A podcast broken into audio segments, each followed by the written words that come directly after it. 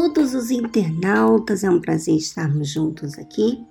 E hoje, em especial, vamos falar de algo que Jesus testemunhou, de alguém que lhe testemunhou. Acompanhe comigo no livro de Mateus, capítulo 11, versículo 7. E, partindo eles, começou Jesus a dizer às multidões a respeito de João: Que foste ver no deserto? Uma cana agitada pelo vento? Sim. Que foste ver? Um homem ricamente vestido? Os que tragem ricamente estão nas casas dos reis. Mas então, que foste ver? Um profeta? Sim, vos digo eu, e muito mais do que profeta, porque é este de quem está escrito: Eis que diante da tua face envio o meu anjo, que preparará diante de ti o teu caminho. Em verdade vos digo que, entre os que de mulher têm nascido, não apareceu alguém maior do que o João o Batista.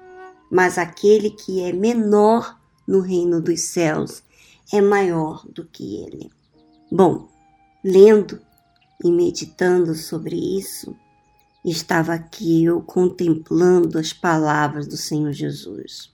Veja que apenas depois que os discípulos de João Batista terem partido, é que Jesus começou a falar, de testemunhar acerca de João para a multidão, que certamente conhecia ele.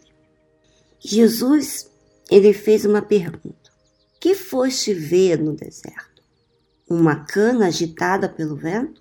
Em outras palavras, por acaso, quando foste ver foste no deserto, encontrou João Batista. Você viu uma pessoa agitada por conta das circunstâncias?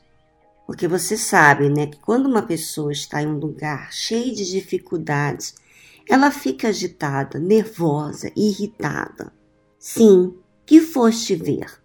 Um homem ricamente vestido? Os que trajam ricamente estão nas casas dos reis.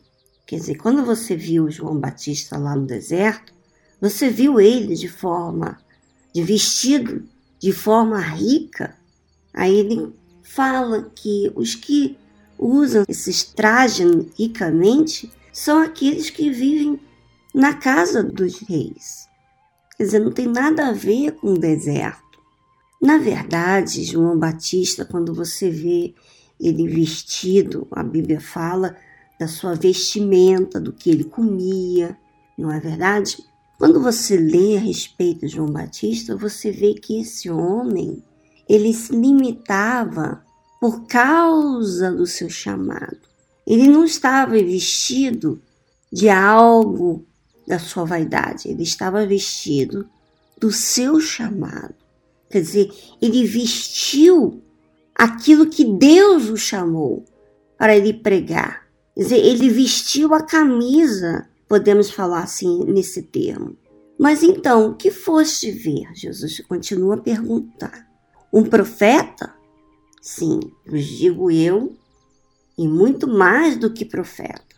Então, quer dizer, Jesus dá testemunho de João Batista, porque ele foi muito mais do que um profeta. Você sabe que quando você olha para Abraão, que foi aquele a quem Deus escolheu para começar a sua descendência, um povo escolhido por Deus. Quando você vê Isaac, Jacó, Davi, Samuel, esses grandes profetas e outros mais, não teve nenhum, nenhum acima de João o Batista. E por que não? porque ele preparou, que é o versículo a seguir, que fala assim: Porque é isto de quem está escrito: Eis que diante da tua face envio o meu anjo, que preparará diante de ti o teu caminho. Então, mais que um profeta para Deus é aquele que prepara diante de Deus o caminho. Quer dizer, este ele assume a sua responsabilidade, assume o seu chamado, quer dizer, vive aquilo que Deus o chamou.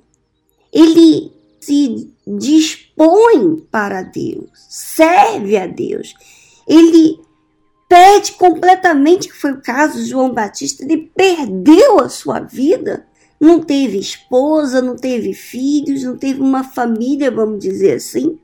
Ele não viveu nas cidades, mas ficou pregando o evangelho, preparou, vamos dizer assim, a vinda do Senhor Jesus no deserto. Aí Jesus fala que você viu no deserto uma cana agitada pelo vento? Você viu ele lá ansioso, irritado, nervoso? Não. Você viu ele falando contra o pecado, falando com ousadia, com intrepidez, com ódio do pecado.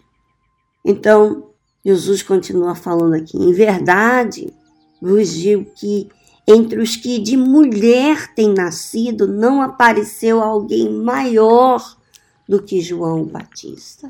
Então, você pode imaginar aqui que não teve ninguém maior do que João Batista. Não foi Abraão, não foi Isaac, não teve Enoque, não teve Samuel, não teve Davi, não teve Jacó. Em outras palavras, você viveu o chamado de Deus e passar espírito, vida a essas pessoas, porque aqui não se esqueça, minha amiga, que Deus chamou João Batista desde o ventre da sua mãe, em qual Deus, o Espírito Santo estava sobre ele. Você vê que não havia João Batista uma inclinação para as suas vontades. Mas ele perdeu completamente a sua vida. Ele assumiu a sua responsabilidade. Mas aquele que é menor no reino dos céus é maior do que ele. Uh! Então, você vê aqui a grandeza do reino dos céus. E quem entra no reino dos céus é maior do que João Batista. Por quê? Quem entrou no reino dos céus, e por menor que seja, entrou, foi salvo, pagou o preço. Olha, minha amiga, isso é de você pensar o quão valioso é a sua salvação. De repente você está ganhando a sua vida, você está ganhando a sua família, você está conquistando. E não tem nada de errado na sua conquista.